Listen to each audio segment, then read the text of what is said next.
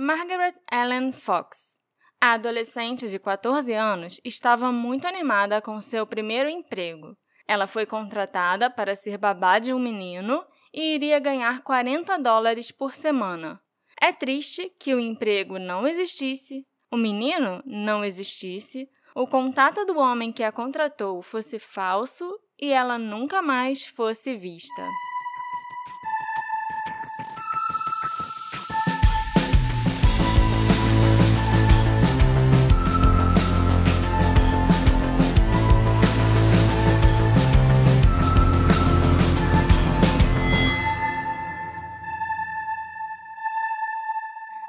Meus assistentes! Bem-vindos a mais um episódio do Detetive do Sofá.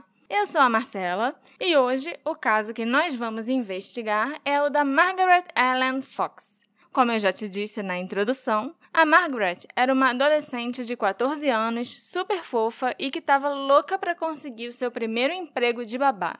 Ela deu muito azar de logo o primeiro emprego dela ter sido uma armadilha, né, amor?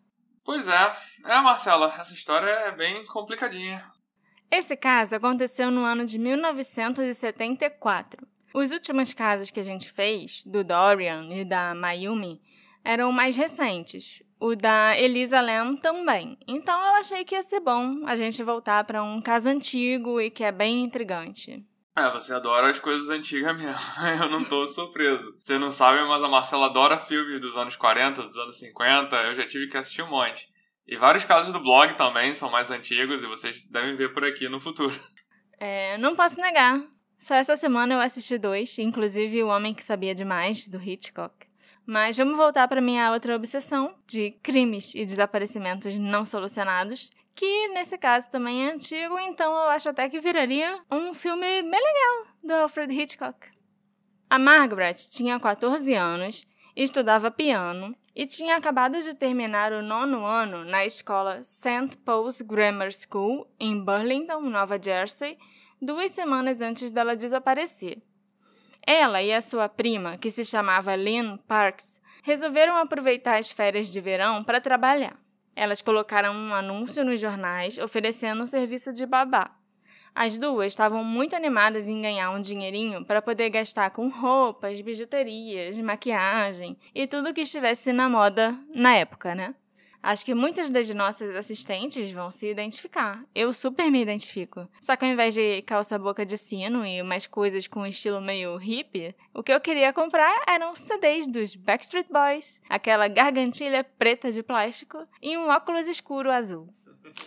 Final dos anos 90, início dos anos 2000, sabe como é, né? Aquela moda que eu acho que nunca vai voltar, porque Graças era a Deus. muito ruim. Uhum.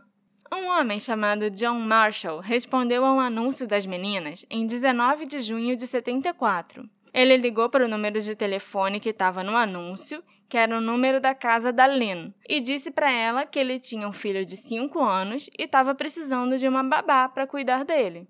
Mas como o John morava numa cidade vizinha, não ali pertinho de onde elas moravam, e a Lynn, que só tinha 13 anos, ia ter que pegar o ônibus para ir até lá, os pais dela disseram que não, ela não ia poder aceitar aquele emprego. É, que bom, né? Porque a gente sabe que isso vai dar errado. É, foi, acho que foi um sexto sentido É, dos pais dela. Como os pais não deixaram ela aceitar o trabalho, ela passou o número de telefone da casa da Margaret para o John. Ele ligou para ela e disse que ele pagaria 40 dólares para que ela cuidasse do seu filho quatro horas por dia, cinco dias por semana. E ainda acrescentou que ele tinha uma piscina no quintal e um balanço na sua casa na cidade vizinha de Mount Holly, que ela poderia usar sempre que estivesse lá. É, pra uma menina, parece que é o emprego dos sonhos, né? Com 40 dólares devia ser muita coisa, piscina pra usar à vontade. Pois é, com certeza. Seria o equivalente a 270 dólares hoje em dia, por semana. No caso, mais ou menos 1.460 reais. Então, tipo, a menina de 14 anos ia trabalhar 20 horas por semana e ganhar mais do que o salário mínimo brasileiro atualmente. Lógico que isso parecia bom demais para ser verdade, e também é lógico que a Margaret aceitou a oferta. Eu acho que eu também aceitaria, e os dois combinaram que ela começaria a trabalhar na casa dele dia 21 de junho.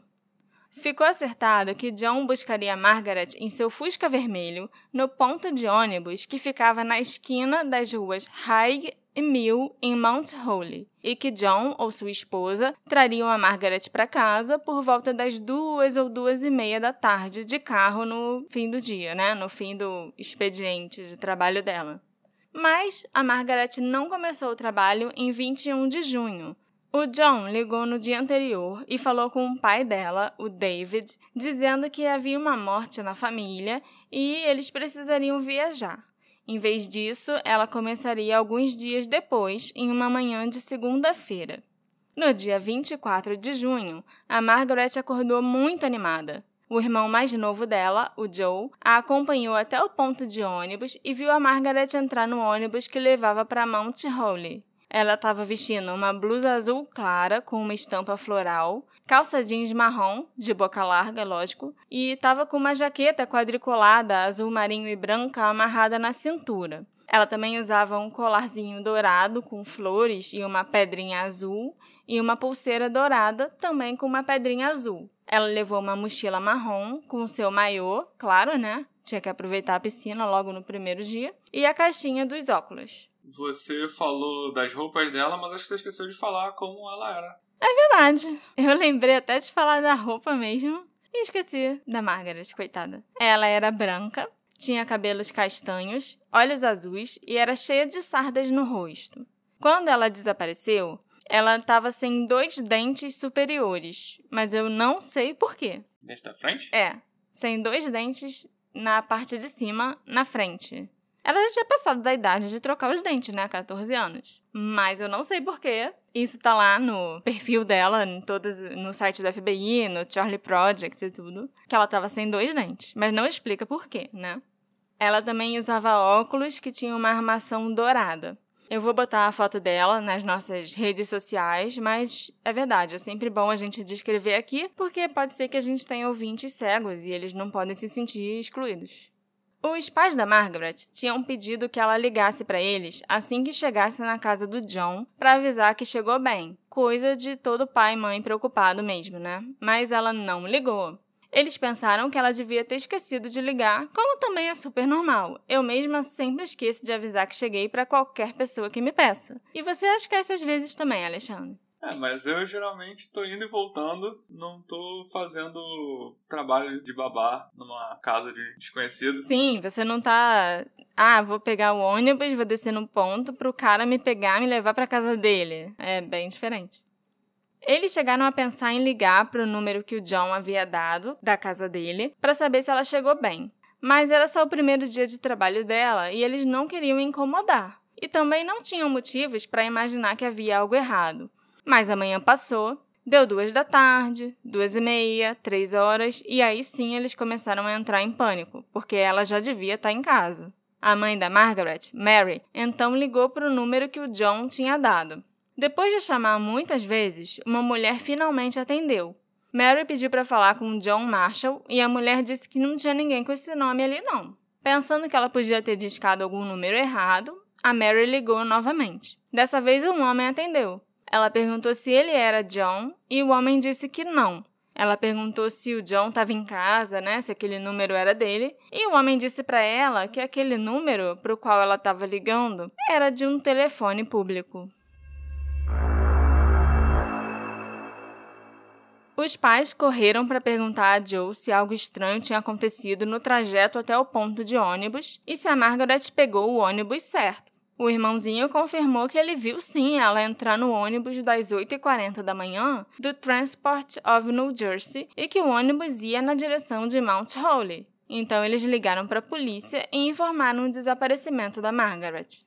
Em poucas horas, o David Fox e um amigo dele, que era policial, estavam rondando pelas ruas de Mount Holly de carro, procurando por Margaret. Os vizinhos da família Fox também não perderam tempo e organizaram as suas próprias buscas. Leonard Burr, um dos detetives da polícia de Burlington naquela época, foi chamado para começar o seu turno mais cedo e foi imediatamente designado para o caso da Margaret. Nesse primeiro dia, o Leonard percorreu o centro de Mount Holly, perto do ponto de ônibus, mostrando a foto da Margaret para cerca de 200 pessoas. No dia seguinte, ele pegou o ônibus de 8h40 da manhã, o mesmo ônibus que a Margaret pegou no dia anterior, e começou a entrevistar os passageiros para descobrir se alguém se lembrava de ter visto a Margaret. E duas mulheres se lembraram dela sim e disseram que ela desceu do ônibus no ponto que ficava na esquina das ruas High e Mill, que era exatamente o ponto em que ela tinha sido instruída a descer. Uma das mulheres afirmou também que ela havia se sentado atrás da Margaret e que quando seu bebê puxou os cabelos castanho escuros da menina, ela se virou para sorrir e conversar. Essa mulher descreveu as roupas exatas que a Margaret estava usando e também afirmou que ela era uma menina pequena, com olhos azuis e muitas sardas, e que seus olhos eram bem brilhantes e ela parecia estar muito feliz. Ela devia estar feliz com o emprego, né? Com o primeiro dia de emprego. É, tadinha. Os registros da investigação conduzida pelo Leonard também incluem uma entrevista com a segunda testemunha que estava no ônibus, ela relatou ter descido no mesmo ponto que a Margaret e que a viu se aproximando de um homem que devia ter uns vinte e poucos anos e que estava num carro vermelho. Esse homem foi depois localizado pela polícia e, no seu depoimento, ele afirmou que a menina se aproximou dele e perguntou se ele era John Marshall. Ele disse que não, ela pediu desculpas e saiu andando. Uma investigação mais minuciosa foi feita e ele foi eliminado como suspeito. Ele realmente era só um homem num carro vermelho, que nem era um Fusca, de quem a Margaret se aproximou. E essa foi a última vez que alguém viu Margaret Ellen Fox, de acordo com os registros da polícia. O número do telefone que o John Marshall havia dado para Margaret foi rastreado pela polícia e realmente era um telefone público que ficava dentro de um supermercado em Lamberton, uma cidade que ficava depois de Mount Holly, também em New Jersey. As autoridades concluíram que as circunstâncias que envolveram o desaparecimento de Margaret eram de natureza muito suspeita e acreditavam que ela foi vítima de um sequestro. Quando o desaparecimento da Margaret foi divulgado nos jornais e na televisão, vários outros pais de outras meninas ligaram para a polícia e informaram que um homem havia tentado atrair suas filhas com ofertas de emprego falsas. É, isso aí parece então que é algo premeditado, né? Parecia que ele estava pescando e quem mordesse a isca ele ia fazer alguma coisa. Com certeza. E ainda indica também que ele não tinha a Margaret como um alvo específico, né? Para ele servia qualquer menina mais ou menos daquela idade. O FBI também começou a investigar o caso depois dessas denúncias desse predador tentando atrair as meninas menores de idade. O agente do FBI, Burr Cloninger, foi designado para o caso em 28 de junho de 74 e a primeira providência que ele tomou foi gravar todas as ligações telefônicas feitas pela família Fox e recebida por eles. Mais tarde, nesse mesmo dia, um homem ligou exigindo um resgate de 10 mil dólares para devolver Margaret sã e salva. Uma carta com o mesmo pedido chegou à casa da família no dia seguinte ao telefonema. Os pais perturbados não perderam tempo e retiraram seu dinheiro do banco. Eles ficaram aguardando que o sequestrador entrasse em contato novamente, dizendo onde e quando o resgate seria pago. Mas o homem não ligou novamente. No entanto, outra carta chegou dois dias depois, dizendo para a família que o negócio estava cancelado. Essa segunda e última carta foi assinada como se tivesse sido escrita pela organização terrorista SLA, que era famosa na época por roubar bancos e por ter sequestrado a herdeira Patty Hearst quatro meses antes. O que era bem estranho, porque a organização nunca foi ativa em Nova Jersey, muito menos em junho de 74.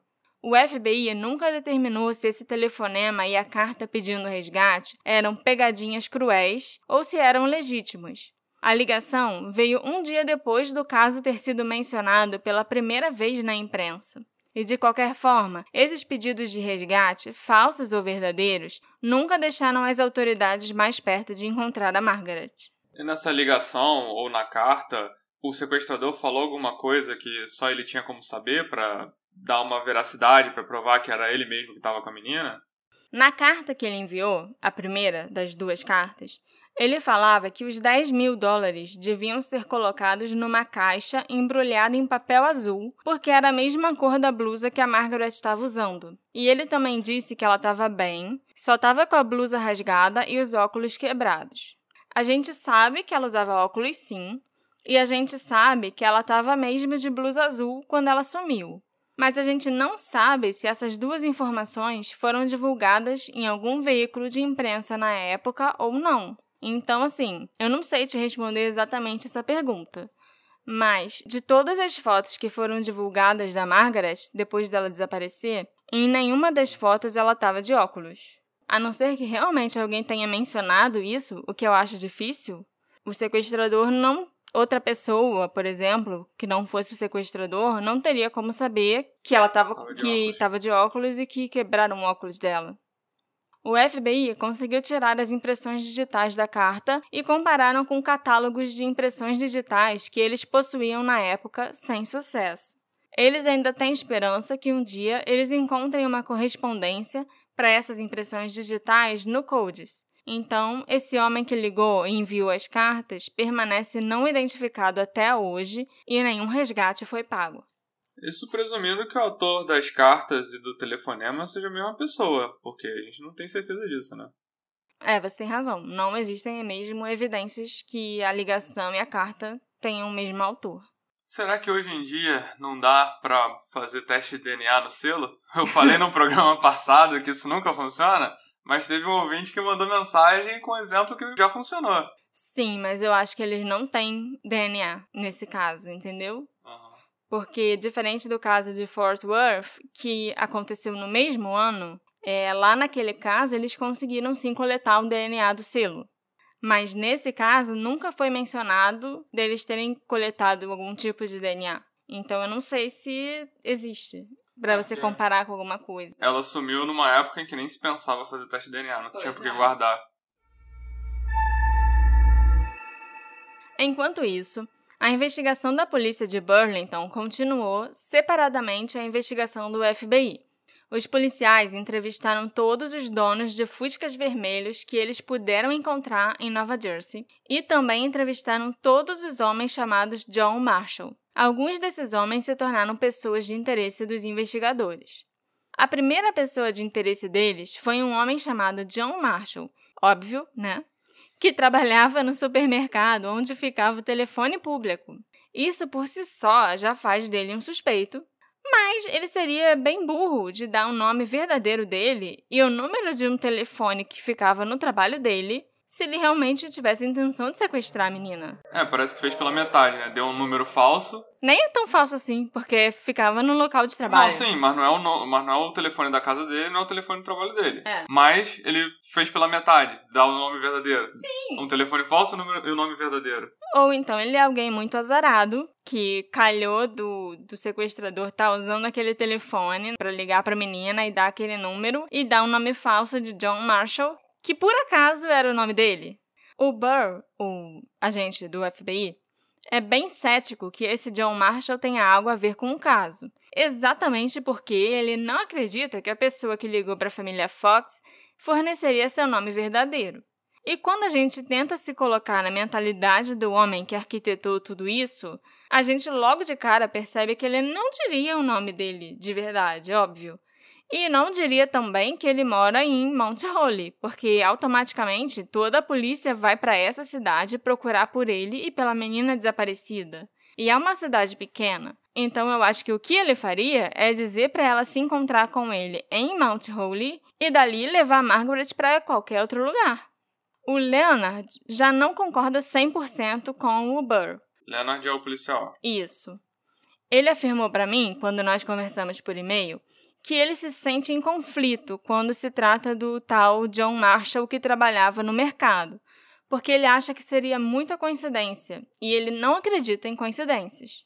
Deve ter um fundo de verdade aí, mesmo que essa verdade não seja lá tão relevante, tipo, sequestrador leu o nome do funcionário do mercado no crachá, por exemplo, e resolveu usar esse nome na ligação. Em teoria, seria alguém que foi no supermercado e que foi visto pelas pessoas do supermercado. Se, Sim. Se isso que o Leonard acha é verdade. Sim. E que viu o nome do cara e usou aquele nome de propósito. Na época, esse John Marshall foi entrevistado pela polícia, passou no teste do polígrafo que ele fez e ele tinha um álibi. Ele estava trabalhando na manhã do desaparecimento da Margaret. Ele e todos os seus colegas de trabalho foram investigados e também eliminados da lista de suspeitos. O polígrafo em si não vale de nada, né? Mas se ele tem um álibi e esse álibi foi investigado direitinho, realmente não tem mais por que achar que ele é um suspeito. Claro. Eu nunca faria um teste do polígrafo se me pedissem. Eles não são nada confiáveis. Um dia eu vou até contar para vocês, meus assistentes queridos, sobre o detetive particular relacionado a um caso que eu estava investigando, que me mandou um livro de quase 300 páginas, falando exatamente por que polígrafos não são confiáveis. E a capa do livro tinha um policial com um nariz de Pinóquio. Você chegou a ler esse livro? Eu li algumas páginas e eu pensei, cara, Tá, não são confiáveis. Não, não, não, só não são confiáveis, mas por que, que esse cara me mandou isso? Eu acho que ele não bate bem na cabeça. Você se lembra desse caso, você sabe exatamente sei, do que sei. eu tô falando. Mas o polígrafo era a única tecnologia disponível em 74. Ainda não existia o DNA, ainda não tinha reconhecimento de voz. Várias das ciências que estão disponíveis hoje nas investigações ainda não existiam. Então eles ainda confiavam no polígrafo. A polícia seguiu todas as pistas que eles receberam. Não importava quão loucas e idiotas elas parecessem. Mas, de acordo com um relatório do FBI, cerca de dois meses depois do desaparecimento, as pistas e as pessoas de interesse já estavam praticamente esgotadas. Ao todo, a polícia investigou e inocentou 12 pessoas. Um suspeito, inclusive, confessou em 76 ter sequestrado a Margaret, mas a confissão foi considerada uma farsa e ele não é mais um suspeito de envolvimento no caso. Mais um caso de confissão falsa, né? Toda vez a gente lembra aqui. Super comum. A gente já discutiu isso em outros episódios, né? Ao longo dos anos, as autoridades também testaram vários restos mortais não identificados, comparando com o DNA da Margaret. Isso, lógico, né? Depois que o DNA surgiu. Hum. Mas não teve nenhuma correspondência. Embora a polícia local, a polícia estadual de Nova Jersey e o FBI tenham trabalhado no caso da Margaret em 74, o processo foi muito diferente dos esforços cooperativos e colaborativos que são comuns ultimamente. Hoje em dia, de acordo com John Fine, o atual capitão da polícia de Burlington, o departamento trabalha perfeitamente com outras agências. Já o Leonard, que foi o investigador lá na época, em 74. Que você mandou e-mail. Isso. Afirma que esse definitivamente não era o caso nos anos 70, quando as agências eram mais territoriais porque queriam levar o crédito pelos resultados. Ele me disse em nossa conversa que naquela época havia pouco ou nenhum compartilhamento de informações entre as agências e a única maneira de conseguir descobrir o que estava sendo investigado pelo outro time e se eles tinham novas pistas seria ter algum amigo lá dentro para te informar ou simplesmente ligar e implorar, o que geralmente não acontecia e quando acontecia não dava certo. Ah, então aconteceram várias investigações separadas no caso da Margaret a investigação da polícia de New Jersey, a investigação do FBI, e ninguém sabia o que eu estava fazendo. Podia até ser que uma agência perdesse tempo e dinheiro investigando alguma pista, algum beco sem saída, que a outra já tinha investigado e que não tinha dado em nada. Exatamente. E é lógico que isso impediu que os investigadores das três agências tivessem informações críticas que eles podiam precisar. E o caso da Margaret pode ter sofrido as consequências. Eu tenho a impressão que isso só deve ter melhorado depois do 11 de setembro. Sim. Que foi quando cada agência, o FBI tinha umas informações, a CIA tinha outras informações, a polícia tinha outras informações. Se todo mundo juntasse, eles conseguiam ter impedido o 11 de setembro. Sim. Então eu acho que depois disso. A NSA também. A NSA também Acho que depois disso, os Estados Unidos viu que isso era um problema e deu um jeito de consertar. Sim, e aí criou esses bancos de dados que todo mundo consegue ter acesso. Tipo o CODES, por exemplo, que eu já mencionei, que é o banco de dados com o DNA de todo mundo que já foi preso, que já foi suspeito e tudo isso, que foi criado pelo FBI, mas toda a polícia normal, assim, pode ter acesso. A polícia de Burlington está tentando desfazer os danos que a investigação sofreu no passado. Em abril de 2017, o detetive aposentado Michael D'Alessio se reuniu com o capitão John Fine para oferecer seus serviços e sua experiência na força policial, porque ele estava aposentado, mas não queria ficar parado. Ele pediu para o John Fine para dar um, algum caso para ele revisar, mesmo que já fosse um caso antigo ou que tivesse arquivado. Ele nem era da cidade mesmo, de, de Burlington. Depois que se aposentou, foi morar lá e aí resolveu que, meu Deus do céu, tô ficando louco dentro de casa, eu preciso era... arrumar uma coisa para fazer. Ele era um velhinho aposentado que precisava de um hobby. É, um velhinho policial aposentado. Ah, sim. E que hobby melhor do que investigar um caso antigo, né? Eu que o diga. Alguns dias depois, Michael recebeu duas caixas enormes e cheias de material e de relatórios sobre o caso da Margaret. Quando Michael se ofereceu, o John Fine finalmente conseguiu alguém para ficar analisando e trabalhando exclusivamente nesse caso. Esses registros não eram analisados e organizados há mais de 15 anos, e o capitão não podia requisitar que um dos seus investigadores, que trabalham com vários casos ao mesmo tempo, que ainda fizesse isso também. É, faz sentido. Você não pode dar a caixa de documento dos anos 70 para um policial e tirar ele da rua, é, da investigação, do trabalho que ele deveria estar fazendo, né? E é bom que, mesmo sem ter recurso para reorganizar e reanalisar esse caso, a polícia ainda estava tentando dar uma importância para ele, né? Ainda pensava nele com frequência, que ele podia ter uma solução e colocou esse detetive aposentado aí para investigar de novo. Ainda mais que esse arquivo deve ser papelada pura, né? Eles não têm DNA, as evidências físicas são quase escassas e muita coisa, infelizmente, foi perdida ao longo dos anos, como o registro dentário da Margaret e as impressões digitais tiradas da carta. Lógico que elas já estão no banco de dados nacional, mas é bem estranho que os originais das impressões digitais tenham desaparecido. O que eu acho bem positivo nessa revisão é o olhar de fora que o caso vai receber. E às vezes isso é muito necessário. O Michael é alguém de outra cidade. Ele não conhece a família da Margaret, não conhece ninguém relacionado ao caso, então eu acho que ele vai ser um investigador mais objetivo e mais imparcial. E ele também pode ter uma visão diferente quando ele acabar de analisar o todo. Ou ele pode trazer teorias e ideias diferentes que aqueles investigadores que eram muito envolvidos no caso não conseguiram enxergar. O Michael já conseguiu a maior parte dos arquivos do FBI sobre o caso da Margaret mas ele ainda quer conversar com os investigadores do caso, tanto da Polícia Estadual quanto do FBI. E ele ainda espera conseguir uma evidência muito importante que o FBI ainda não liberou para ele: os diários da Margaret. Ele também ainda não falou com os familiares e amigos dela. Ao contrário do Michael, eu já falei com os familiares da Margaret. Na verdade, com um deles, o Joe Fox, o irmão mais novo que levou a Margaret até o ponto de ônibus naquele dia. E ele me disse que ela nunca sai da cabeça dele e que ele é muito grato aos investigadores por continuarem tentando encontrar respostas. Enquanto ele crescia, os policiais da cidade frequentemente entravam em contato com a sua família para dar atualizações sobre o caso e responder as perguntas que eles tivessem. Atualmente, eles já não entram em contato com tanta frequência, mas o Joe ainda quer saber o que aconteceu com a sua irmã, porque ele precisa disso, né, para conseguir ter paz. Eu nem imagino como é que a família de uma pessoa desaparecida deve se sentir, né? É, o Joe é o único parente vivo dela hoje? Não. É, os pais dela já morreram há alguns anos, mas tem outros irmãos além do Joe que ainda estão vivos. Por muito tempo, a família toda acreditou que a Margaret ainda ia voltar, que ela ia reaparecer e estaria viva e bem. Mas isso foi mudando com o passar dos anos. Realmente, 46 anos é muito tempo. Eu perguntei para o Joe como foi a infância deles e as lembranças que ele tem da Margaret.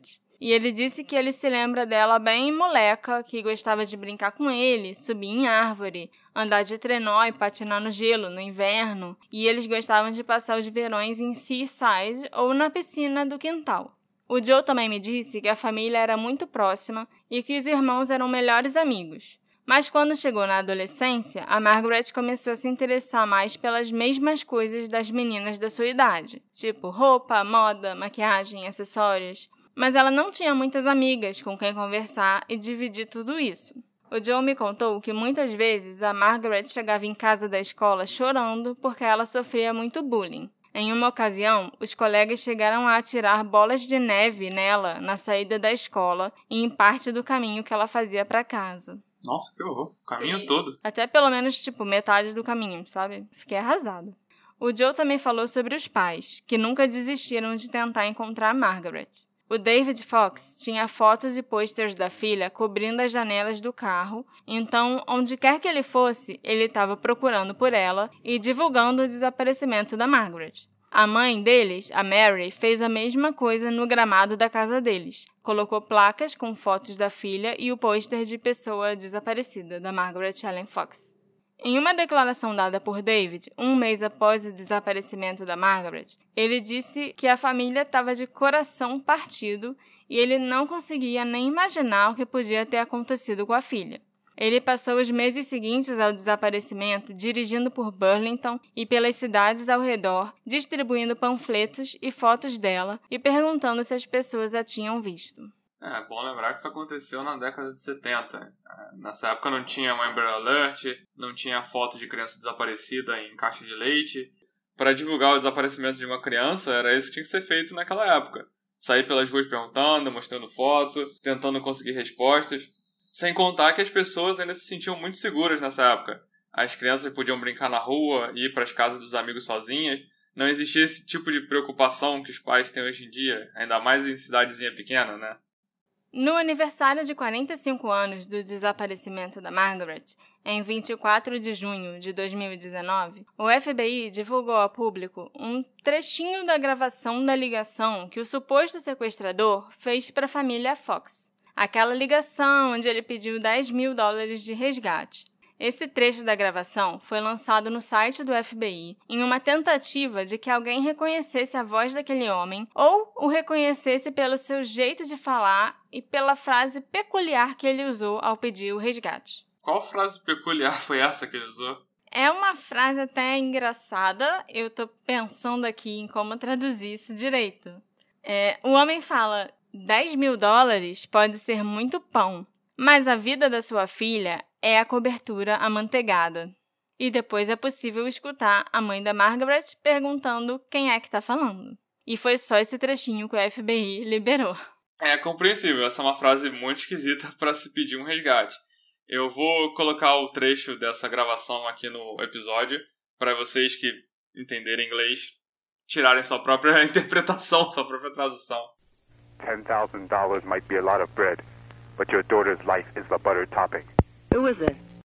Eu andei pesquisando por que, que o homem usaria esse vocabulário específico. Porque o único motivo que eu conseguia imaginar é que ele era padeiro. tá falando de pão e de cobertura de manteiga e não sei o quê. Mas eu descobri no Oxford English Dictionary que a palavra bread, que é pão em inglês, pode ser usada como uma gíria para dinheiro. A primeira vez que esse outro significado de pão entrou no dicionário foi em 1935 e vinha com uma observação que essa era uma gíria criminosa. Como eu não conheço criminosos americanos, muito menos lá de 1935, eu não sei e não tenho para quem perguntar se essa palavra ainda é usada nesse sentido atualmente. Mas eu acredito que em 74 Pão ainda devia ser usado para significar dinheiro, sim, porque é a única explicação para essa frase. Não, e geralmente nessa época o marido, que era o que provia dentro de casa e sustentava a casa, era o breadwinner, né? É, também tem isso. O FBI também explicou que eles só divulgaram essa gravação agora porque essa escolha de palavras foi tão específica e incomum que eles resolveram manter em sigilo e usar como um trunfo para filtrar falsas confissões e para investigar criminosos locais que usassem esse tipo de gíria. É, não precisa nem ser um criminoso conhecido, mas se algum policial escutar falar sobre algum indivíduo qualquer que chama dinheiro de pão, já tem um suspeito para investigar. claro que sim, né? Isso é muito estranho. Sem contar que a gravação foi feita em 74, então não tinha internet, não tinham redes sociais, não existiam todos esses dispositivos de gravação que a gente tem hoje, que a gente grava qualquer coisa com a maior facilidade. E as gravações de antigamente não tinham uma qualidade tão boa. Então, só para conseguir divulgar um trecho daquela ligação nos anos 70, eu acho que até nos anos 80, já seria muito difícil. A gravação também passou por vários processos de conversão do tipo de áudio e passou por um processo de limpeza também para melhorar a qualidade ao máximo. E para mim isso explica bem por que a gravação não foi divulgada antes. E para mim isso indica que a polícia e o FBI acreditam que a ligação recebida pela família era de fato do sequestrador da Margaret. Porque se eles não acreditassem nisso, não teria nem por que divulgar esse trecho da gravação 45 anos depois e pedir ajuda para identificar esse cara. O que eu fico me perguntando é se o cara que ligou estava mesmo num ambiente tão silencioso ou se a gravação foi tão limpa que a gente não consegue escutar os ruídos do fundo. E os ruídos podiam dar uma indicação do ambiente em que o homem estava quando ele ligou. Será que tinha barulho de carro? Será que tinha barulho de outras pessoas falando ao fundo? A gente não tem como saber. Mas, ao mesmo tempo, eu não sei exatamente em que que isso ajudaria hoje em dia, né? É algo que eles deviam ter analisado lá na época. Mas alguém resolve crimes, ou muitos crimes, ouvindo com atenção a ligação? Porque eu só vejo o Batman fazendo isso. O Sherlock. O Sherlock faz. São pessoas na, na, na TV, entendeu? Ah, eu não sei, vai, que isso funciona. Aí a pessoa, estou ouvindo um apito de barco. Esse apito é do barco tal. Eles só foram fabricados sete barcos desse. Vamos pesquisar cada dono de barco. Sim. O então, Detetive Murder faz muito isso também. Eu vejo isso muito mais na TV do que eu ouvi falar em, em True Crime, né? Outra coisa que me deixa com uma pulga atrás da orelha é porque a pessoa que sequestrou a Margaret esperaria quatro dias antes de ligar e enviar a carta pedindo resgate. Por que esperar o desaparecimento dela e o possível sequestro aparecer nos noticiários para entrar em contato com a família? Faria muito mais sentido entrar em contato com os pais o mais rápido possível, até mesmo para desencorajar o envolvimento da polícia e evitar que o rosto da menina fosse parar na mídia. Isso é tipo o beabá dos sequestros, gente. Mandar um bilhete ou fazer a ligação pedindo resgate e dizer que a família não pode chamar a polícia. Todo sequestrador sabe disso. Até eu sei disso. Mas todo sequestrador faz isso e a família liga pra polícia mesmo assim? Mesmo assim, pois é. Então, se você já sabe que. É uma formalidade que você tem que cumprir. Exatamente. E vai que alguma vez, sei lá, a família realmente resolve não chamar a polícia. Aí você acaba até se dando bem. Então, assim, eu concordo com você que a ligação é importante para a investigação, senão o FBI não teria realmente se dado ao trabalho de divulgar tantos anos depois. Mas também tem a chance do autor da ligação e da carta ser alguém tentando tirar vantagem da família e da situação.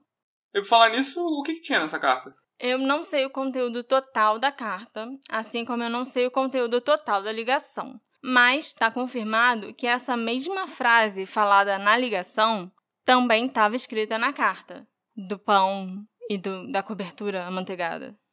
Outra coisa que chamou minha atenção enquanto eu pesquisava sobre esse caso é que tem vários edifícios, incluindo prédios públicos e uma escola, que se chamam John Marshall em Mount Holly. Esse John Marshall, homenageado nos prédios, aparentemente foi um juiz importante ou presidente de um tribunal no fim dos anos 1700 e início de 1800. Pode ser daí também que veio a ideia do sequestrador dizer que seu nome era John Marshall. É interessante, mas ainda acho que John Marshall era por causa do cara que trabalhava no mercado. Ou que pelo menos o nosso John Marshall tinha uma conexão com aquele mercado. Devia trabalhar perto daquele telefone, ou devia ficar perto bastante tempo sem levantar suspeitas. A polícia ou o FBI chegaram a coletar digitais desse telefone? Não sei se tentaram, mas ia ser muito difícil de coletar impressões de um telefone público. Muita gente devia usar aquele telefone todos os dias, sabe? Hoje em dia a gente tem celular e nem existe mais orelhão na rua. Mas naquela época, se você tava, se você tinha saído de casa e queria falar com alguém, você tinha que usar um telefone público. Então, eu não sei se isso daria em alguma coisa. Porque realmente o telefone público era muito, muito usado. Só nas duas vezes que a mãe da Margaret ligou para esse número, duas pessoas diferentes atenderam. Como em qualquer caso de desaparecimento, onde a pessoa nunca mais é vista, praticamente qualquer cenário é uma possibilidade. O que eu acho mais provável, é claro, é que a Margaret tenha chegado ao ponto de ônibus, encontrado o John Marshall, que não devia estar num Fusca vermelho, ele devia estar em outro carro, ou então até num Fusca, mas de outra cor, inventou uma desculpa para a menina, e que ele levou ela para um lugar e a assassinou. Claro que ele pode ter feito muitas outras coisas com ela antes de matar, mas eu prefiro não especular o que ele pode ter feito com uma menina que só tinha 14 anos. Também é possível, embora seja muito pouco provável, que alguma outra pessoa aleatória e não identificada tenha sequestrado a Margaret enquanto ela esperava por John no ponto de ônibus.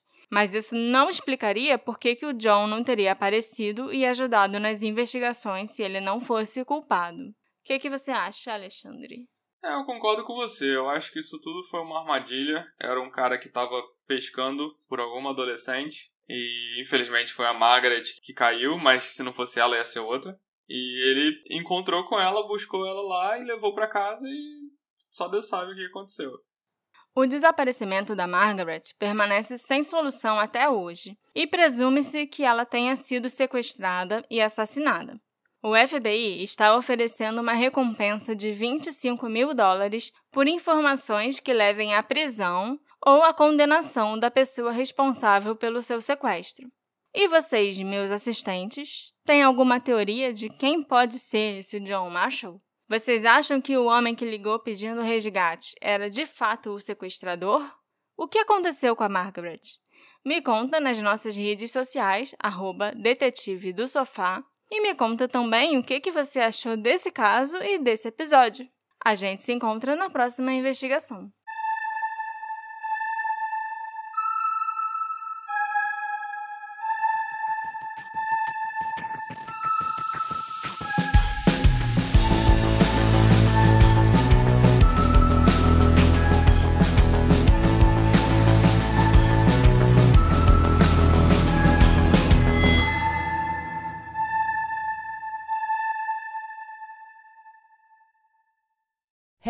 Você se interessa por crimes reais, serial killers, coisas macabras e tem um senso de humor um tanto quanto sórdido? Se sim, você não está sozinho. Se você precisa de um lugar recheado de pessoas como você, venha conhecer o podcast Pátria Amada Criminal. Todas as semanas tentamos entender o pior da humanidade. Nesse processo a gente ri, chora, fica brava, fofoca, porque afinal de contas é assim que a gente fala quando está entre amigos. Suas novas melhores amigas trevosas estão aqui no Pátria Amada Criminal.